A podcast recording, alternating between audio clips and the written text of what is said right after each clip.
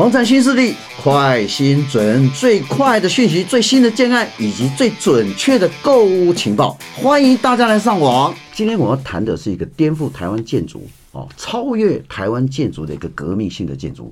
哎，各位听众可能不知道，下面一个叫革命性的建筑。我这是从事建筑业哈，在采访啊，以及在媒体的部分三十几年来哈，没有听过这一栋建筑哈。那这一栋建筑到底谁来适合诠释它、解释它？我们今天欢迎我们的吴升基吴总哈来提到他经手一手哈一砖一瓦一梁一柱都是在他的手里面完成这栋建筑，当然这栋建筑正在梦想中的在成立。好，那我首先要讲到呃颠覆台湾的建筑跟国际的接轨。台湾的建筑革命史已经开始跟国际接轨，也不也不是这么说，他已经站在国际的视野之上来看台湾这建筑哈。今天完全不夸张，我们让吴总完完全全来把他的看家本领，把他的一砖一瓦、一梁一柱，怎么样来建筑这个台湾的一个建筑革命。首先，我们请这个吴总跟啊听众朋友跟观众朋友问个好。观众大家听众大家好，我是呃合筑开发呃吴升基。是好，那当然他是一个不只是一个建筑家哈，我相信他也是一个健康家，他也是一个疗愈家。那我们现在呃第一个谈到哈，吴总，我就是比较严格的谈，因为我们观众听众朋友可能会了解说，啊，那我科林加革命，那我科林超越，那我科林国际化，那那我科林跟呃站在世界的接轨，跟世界没有时差也没有落差。好，首先来谈谈你这个概念，你怎么超越建筑？那第一项给我们介绍介绍一下。用什么样来超越现在的建筑？第一个哈，其实我们是做一个最呃本质面的事情，就是如何让房子会呼吸。那我们专注这个议题里面，我们应该是有十七年的经验的。那就是最简单的，什么让房子会呼吸，然后呃进化到呃全方位抗 PM 二点五，再来是呃所谓的降低病毒。的传播，嗯啊，这样的一个进阶，那刚好呃，在去年的近期，在美爱美国 AIT 协会里面听到，呃，美国呃，二零一七年 CDC 现在是应该算是说世界上最厉害的这些呃学术单位哈，跟美国总务署他们推出，因为香港 SARS 跟韩国 MERS 之后，他们觉得说建筑物要有降低。病毒传播的能力，他们订定一个新的规范，要推动美国的呃官方的建筑做一个改革改良。那我们刚好这个机缘在 MIT 听到这个建筑规范以后，嗯，然后我们也没有任何考题猜题，是我们就用我们现有的规划去让它做一个审核，结果我们得到它现有的最高的。呃，三星级的认证是还是第一个？OK，嘿，所以我们也感觉到是我们台湾的光荣，因为我们从最最简单的本质的推动，然后持续在这上面的钻研，结果拿到他们的这样最高等级的认证，我们觉得说，哎、欸，我们也很开心，嗯，哈，这件事情。所以我们那个吴总刚刚提到哈，他第一个颠覆跟超越国内的建筑，就是拿到。我再重复一下，美国 CDC 啊，在官方认证的里面哦，他讲说，呃，是一个健康的一个，当然送审，现在送审的分数是已经到三三星级的嘛，三级的。那这个部分是不是国内唯一一栋，也是第一栋？是的。好，我们先讲第一栋，这是国内第一栋拿到一个叫做，我们应该讲说，就翻成台翻成国语叫做，经过美国最高 CDC 的一个认证，是不是？应该这个这个建筑物，我们在形容它叫做什么？健康建筑还是会呼吸的建筑？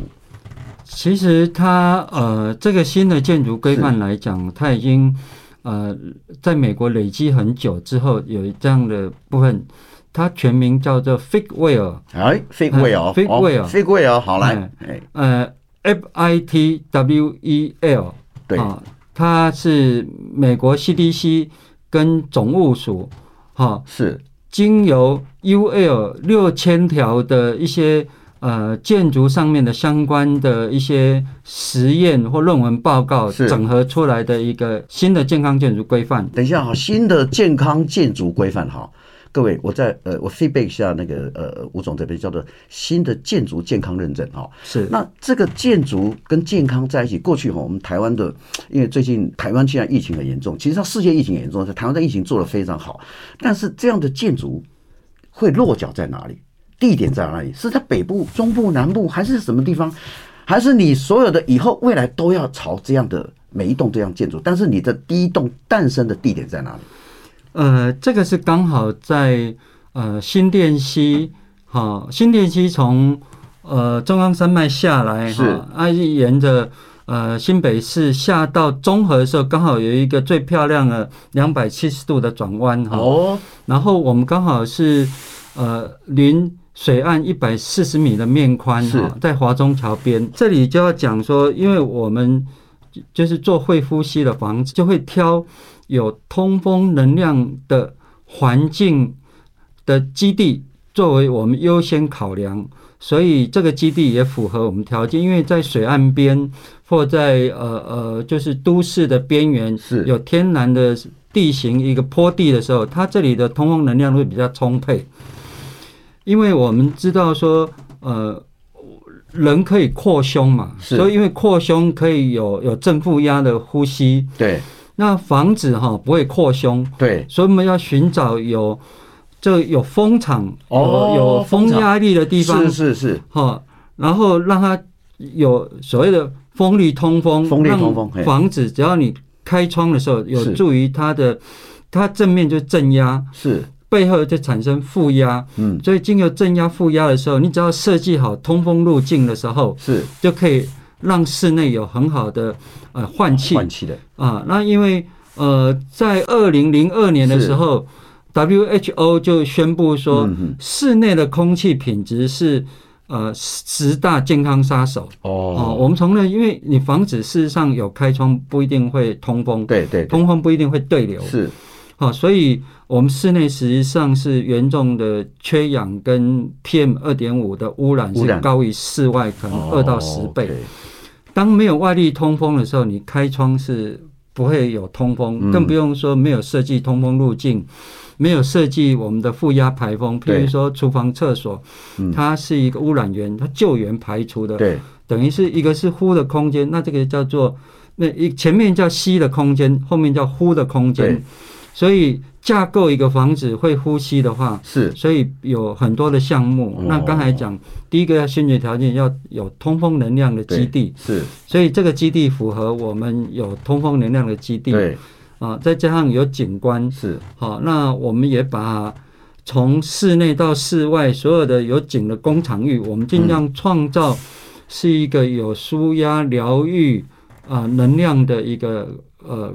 场域，一个场域啊，空间让住户可以在这内外室内外社区内可以享受身心愉悦、舒压的这种这种呃能量。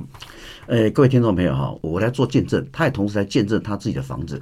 好，我们现在慢慢的啊进入到这个建筑的领域里面之后，我们先从啊你的顶楼，你在做一个两两栋联合的建筑里面，你做一个无边际的泳池游泳池这个概念上，当然很多现在国际间的。啊，饭店啊，或者是说，呃，很多这个欧洲、美洲的地方，他们在建筑在这个游泳池的部分，他们非常的用心。呃，这两栋建筑在上面，你觉得你们在这个盖的呃顶楼的理念是什么？但是他为什么做一个无边际的游泳池？因为呃，新加坡的那个帆船酒店哈，是是大家一直很向往去那边，嗯，有一个呃入住。然后有在泳池上打卡的这种经验哈，然后让每一个呃，就是去过人都引以为荣，然后念念不忘哈。那我觉得我们这边的一个呃两百七十度，哈，就是沿着水系，然后就是蜿蜒一直到呃淡水的海口可以再延续，然后左侧是观音山，右侧是大屯山，哇，然后右边可以整个。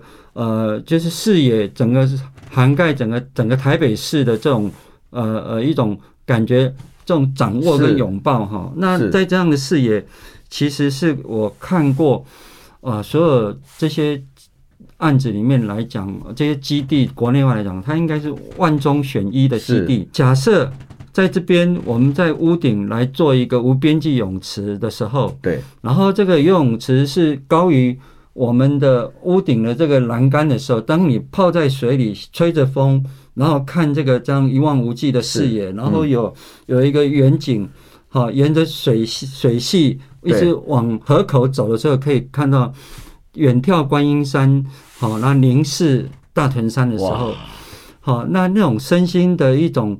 呃呃，舒压，瞬间就所有事情就已经感受当下哈，我感受全部都把一些烦恼抛在两百七十度、三百六十度以后。对，那因为现在人大家都很认真工作哈，那往往就会把那个战斗的心情哈，对，带回家，然后带到睡眠里面。是。我们需要创造很多的这样仪式性的视觉，然后有五感丰沛的体验，然后很强大的这种舒压的疗愈的场域，让回到家是一个呃呃洗涤哈一个沉淀的，哦，让自己恢复一个。呃，心情、身心平衡的状态里面来做一个在家里跟家人的生活。我怎么问一下，你刚才提到说顶楼这个部分，你把两栋连接在一起，做一个无边界的游泳池，它的长度、宽度，一到底是多多啊？因为我们现在没有到现场去看哈，那用叙述的，那这个你让你的基地是一千四百平嘛，所以它是不是整个的游泳池是面积或者说宽敞是大概是多大？是，这我有点有点好奇耶。因为在这边水岸景观第一排的时候，对，都省设计有规定，每一栋最大的面宽只能三十五公尺。是是是是。所以我们配合这个三十五公尺下面哈，变成说，呃，就很可惜。是。所以我们引进日本结构上，就因为因为我们台湾是高地震，对，所以两栋要做连接桥，所以需要有。日本的这种结构顾问进来协助，让我们在屋顶做一个桥，因为地震的时候会会摇动，对对，它避免结构物损坏的时候，它是一个弹性接头的一个空桥。好，那日本跟我们一样，这个但因为这一块日本高层的案例比较多，我们就让日本顾问进来专业去处理对不，对。所以我们在日在屋顶上就可以架构一个七十米宽。面对漂亮景观的一个舒压的嗯。的廊道，呃，一边是无边际泳池，对，一边是星空草皮，可以在那边露营或做瑜伽。哇，好，那我们在上面营造这样场域，就希望呃社区的住户哈是。呃，尤其在中和，我们后侧这边就是居住密度是很高的一，没有错，一个一个住宅区。可是过我们这边一下子就进入一个另外一个世另外一个世界，另外一个世界哈，就像呃桃花源一样，是，是一个视野无限宽阔，然后呃很多的景观层层的一个近景、中景、远景，一直到到观音山跟大屯山，一直到河口这样的视野，那我们住户可以在屋顶。从事各种活动是啊，享受这种无感疗愈。各位听众，我刚好跟吴总在谈到游泳池哈，我就已经血脉喷张了哈。他刚才讲视野两百七十度哈，我来补充一下，应该是三百六十一度哈。三百六十一度为什么？一般都讲三百六十度嘛，对，多一度就是吴总的细腻跟深度了。第一个挑战是水岸建筑啊，当然前面吴总提到这两个挑战，还有第二个挑战，其他建筑业都没有。Free Well 啊，经过啊。这个所谓的美国最高等级，现在已经送审，已经到啊三星级的，就是最高等级的。国内第一座，我再重复，国内第一座，综合第一座，no，全台湾第一座，好，这个也是创下所有台湾建筑业的革命颠覆嘛，哈。所以，我们今天颠覆谈到第一个大家没有的建筑，哈，你不要听给哦，今天 Podcast 告诉你啊。第二个，我们要提到哈。呃，刚刚说会呼吸的房子也是一个挑战，所以他刚刚提到太多哈，什么叫会呼吸的定义？每一个建筑业，每一个建案，它都有气化，气化每天跟你讲说我是什么，呃，会呼吸的房子，告诉你今天才是真正的会呼吸房房子哈，这不是文案，不是写几句就可以解释的哈。第三个，我们开始要进入这栋建筑物里面哦，这个建筑物里面当然它有内部的啊细部的规划，呃，我们知道现在很多都是呃高龄化、少子化。所以很多建筑会因应这样的啊家庭的结构，所以他必须要做全龄化的设施。所以全龄化就是说，从小孩子到你退休的时候，这里都可以符合很多的机能。当然，这个是一个生活面哈。吴总帮我们介绍一下，呃，你的全龄化的建筑的定义是什么？它到底有哪哪几项的机能？其实呃，世界上有统计哈，最好的运动哈，嗯，呃，是是是散步。散步，嗯嗯，所以我们在我们基地哈，嗯、我们呃在做绿化的时候，我们就做出双排乔木的一个林荫散步道。哦，双排乔木，双乔木就对了，双排乔木。OK，好。然后我们这样基地一百四十米，我们可以做一个环绕，一百四十米面宽的，都是双排乔木。是哦，哎，绕起来的话大概接近三百公尺。三百公尺哦。好，那第二个，我们把屋顶哈，呃，我们做高架地板。哦，高架地板对，OK，嗯，OK，就是因为屋顶有很多的管线，有很多需要解决，可是我们全部做高架地板，是。让屋顶，因为就是越高景观越好，尤其我们这两百七十度的一个微型的一个水岸景观的时候，那我们觉得这是一个最漂亮的一个景观的位置，然后我们就做高架地板，是。然后让高架地板的视野高过栏杆，你坐的时候就高过栏杆哦。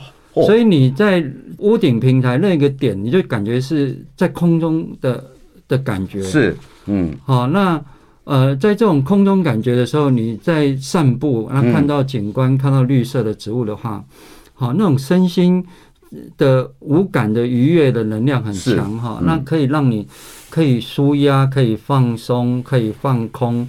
哈，可以消除疲劳这样子。那我觉得这两个点应该是很不容易，尤其这边呃都市设计规范里面，每一栋面宽只能三十三十公尺的时候，三十五公尺，对，我们就把它拉高加倍。其实，在水岸里面是没有这样的的一个规划设计，是是是。所以我们光这一块是花最大的一个精神，然后创造让住户可以是。啊，跟家人或自己有不同的脚偶可以休闲，或是有这个这个散步的廊道。是。然后我们在我们基地内又集中一处，好做五百平的生态系的森林。哦。好，也可以让住户跟周遭的呃邻居可以啊对一个生态的一个学习、知性的教育。是。好，而且在里面除了不仅是是可以看以外，还可以接触。水系里面有很多的这些国宝级的那个、哦、呃呃植物，植物五百平是在呃一楼的呃，在我们户外，户外就一楼的户外跟呃跟水岸这边的因为我们建蔽率只有二十七趴，是二十七趴对，所以我们的空地很多。那我们把五百坪，好，因为我们在设计的时候，因为我们想让我们基地减少那个呃呃道路的噪音，所以我们基地往退另外一侧是。集中一块，让它就是。呃，除了呃两排的乔木的步道之外，是。我们有种了十几棵高十五米左右的落羽松。哦，落羽松哇，让它跟水系之间产生一个平衡，好，然后产生一个，因为落雨松是要要再有水，要有水水的水泽的部分，对，状态会是一个最佳的状态。好，然后再呃，请我们。生态达人那个呃老师来做我们一个生态池哇，好，那培养一些我们国宝级的水生植物，做一个呃社区的一种呃生态教育。是是是是，我刚刚提到这个部分，刚刚从屋顶谈到所有的呃五百平的这个生态，一百四十米的面宽，然后一千四百平的基地，其实它的延伸下去的就已经是。大屯山的延续哈，好像是我们这边是大屯山山下的一个生态的一个地方。好，我要提出个重点，当然要打造一个呃，做做一个革命哈。呃，这革命建筑里面最重要的是说，其实吴总对二十四节气哈很了解哈。建筑里面也有二十四节气，大家都知道春夏秋冬，我们人类这个呃生活面常常遭受到不同的节气的。一个影响，我们自己要调节我们自己的，调整我们自己的节气。好，如果假设呃，各位听众朋友，你进住进去一栋建筑里面，我不夸张，假设它可以调整你二十四节气的话，哦，这也是一种革命，这是一种颠覆。但这个观念我不是太了解，要请教吴总，为什么呃建筑生活里面会有二十四节气？吴总帮我们解释一下，好不好？其实这个哈呃，我要补充说明，因为本来我们身体哈嗯。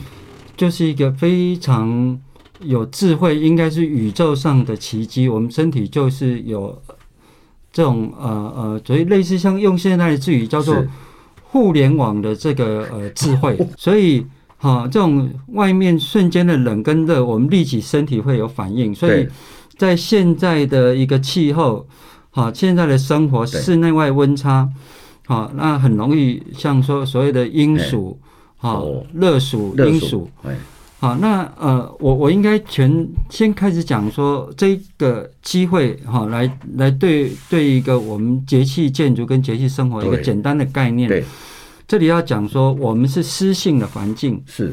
我们是湿性的体质，哦哦、所以有人讲说我们台湾人是水做的。直接夏天哦，站在外面就会流汗。是啊，对啊。在欧洲哈，它的夏天你站在外面不会流汗，运动也不会流汗。真的吗？哦、所以他们很多的房子是不需要浴室的。欧洲欧洲不要浴室，因为它不会流汗。对，所以他们就公共澡堂。哦、公共澡堂。所以在我们来讲，我们一天不洗澡哈，会黏黏哒哒的。对。好，就是说我们站着就会流汗，所以流汗我们要补水。对，流汗补水流汗。好，所以我们的体质就是一个湿性体质，自动调整。嘿，那因为从这下面来讲，我们台湾是湿性的环境。对。好，所以我们湿性环境跟欧洲燥性的环境不太，所以我们吃的东西也不一样。哦。好，所以他们一年四季吃生菜沙拉可以，我们不行。我们要是修炼，修炼。哦。哎，好，然后。我我们要是冬季吃生菜沙拉会太寒！所以在这个情况，了解我们的水土、我们的体质，所以我们在讲我们的节气。节气对，其实现在讲说我们四季就要排湿，对，排湿，哎，补脾比比补肾重要，对，哈。所以有这些基础概念，然后我再从我自己身上的实验。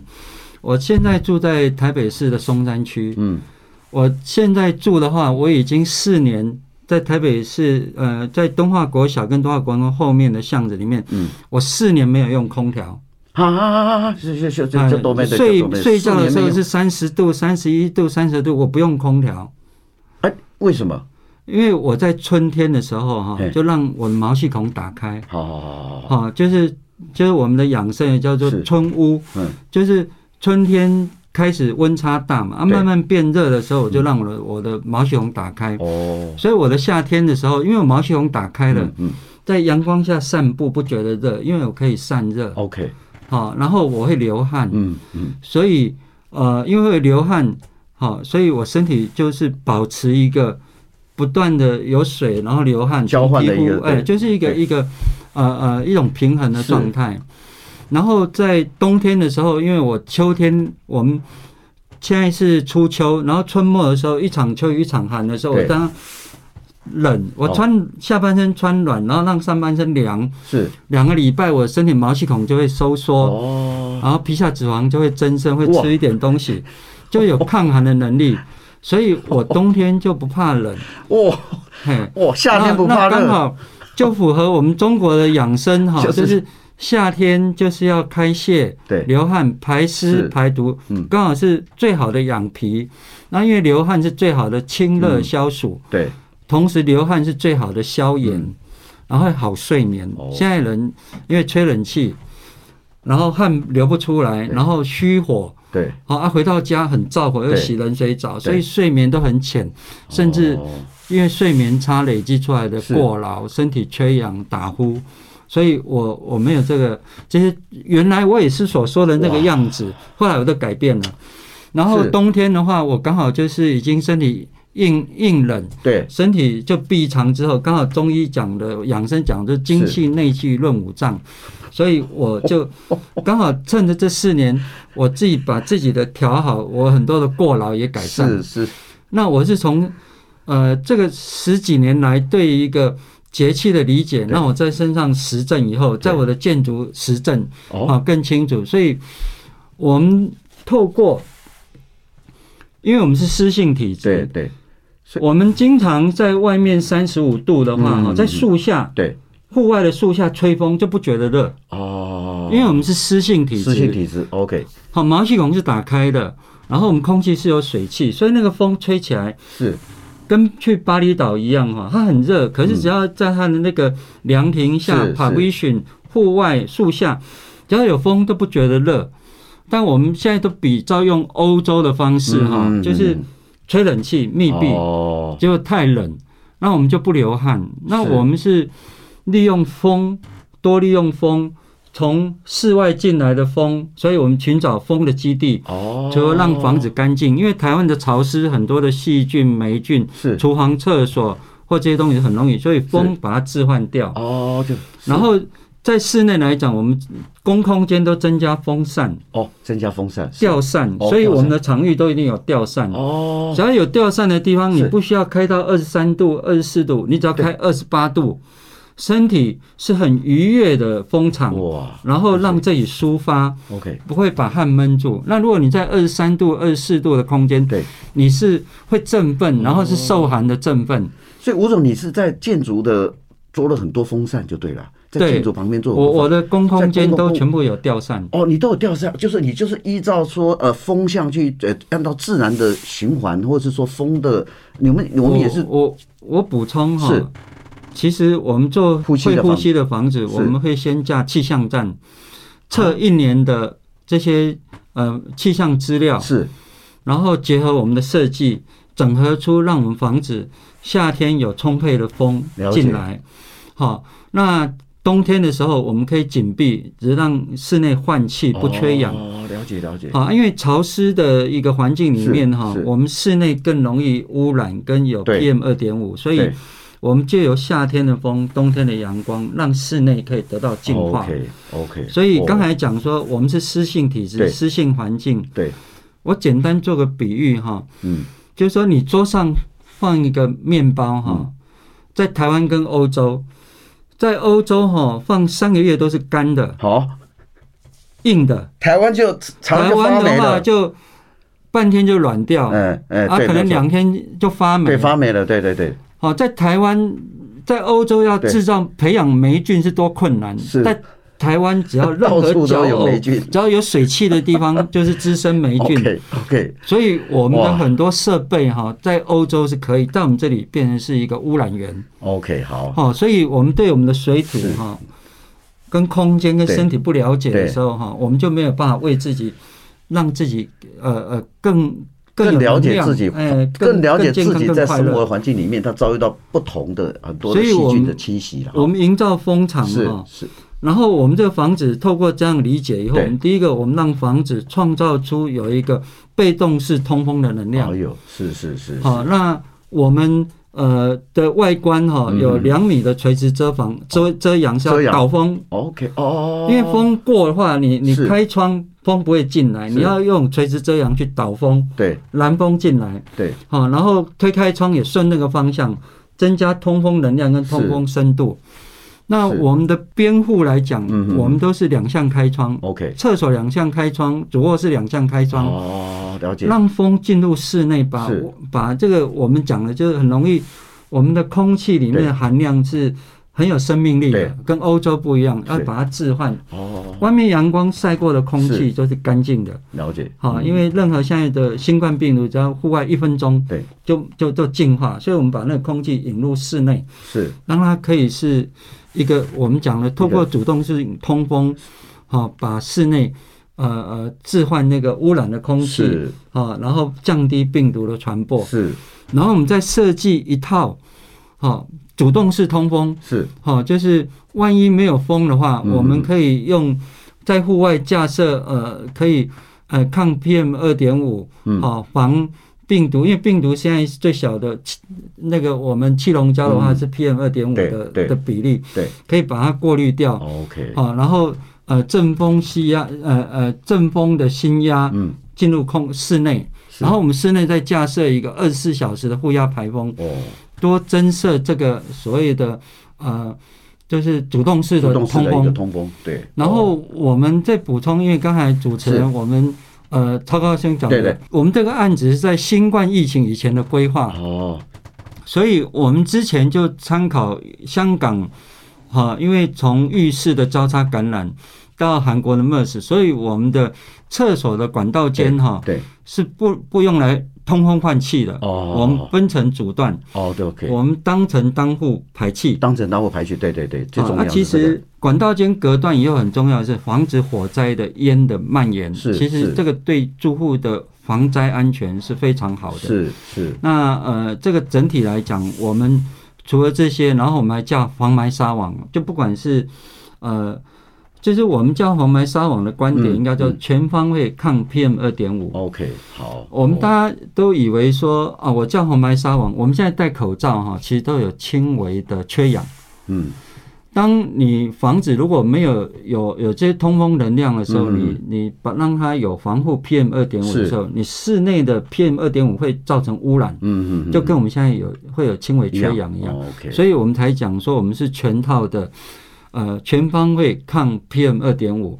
那我们这个部分其实又做升级版，又是把就是降低病毒传播的部分整套再弄进来之后，哦、那呃。美国那个他们审查委员说，呃，目前没有看到有人是做到这样的等级，哦、就是用我们讲被式通风、被动式通风、主动式通风，还有抗 PM 二点五，还有再加上我们管道间当层当户换气，对，好，还有这些零接触的这些是呃呃设备进出的部分是。今天吴总提到哈，呃，他的一个革命性的建筑跟颠覆所有台湾建筑史的一个。一个案子哈，一个建案啊，即将诞生啊。最近呃，你可以看到吴总他已经把他二十几年来的心血全部灌注在这栋建筑物，那他也得到国际哈啊高度的啊跟国际接轨的一个认证，是国内唯一栋第一栋啊。呃，今天因为时间呃节目的关系，我们就先进行到这里。谢谢吴总来参加我们这个 Podcast 节目啊，房产新教室，这里是呃富比士地产王，我们同时会把所有的这个里面的。内容跟所有的放在我们的呃官方网站里面，也希望大家留言，也希望大家对吴总有什么任何的意见或者一些希望讨教什么，我们再可以再留一下留言哈。好，今天节目呃到此为止，谢谢吴总监来参加，也谢谢各位呃听众的收听，谢谢。谢谢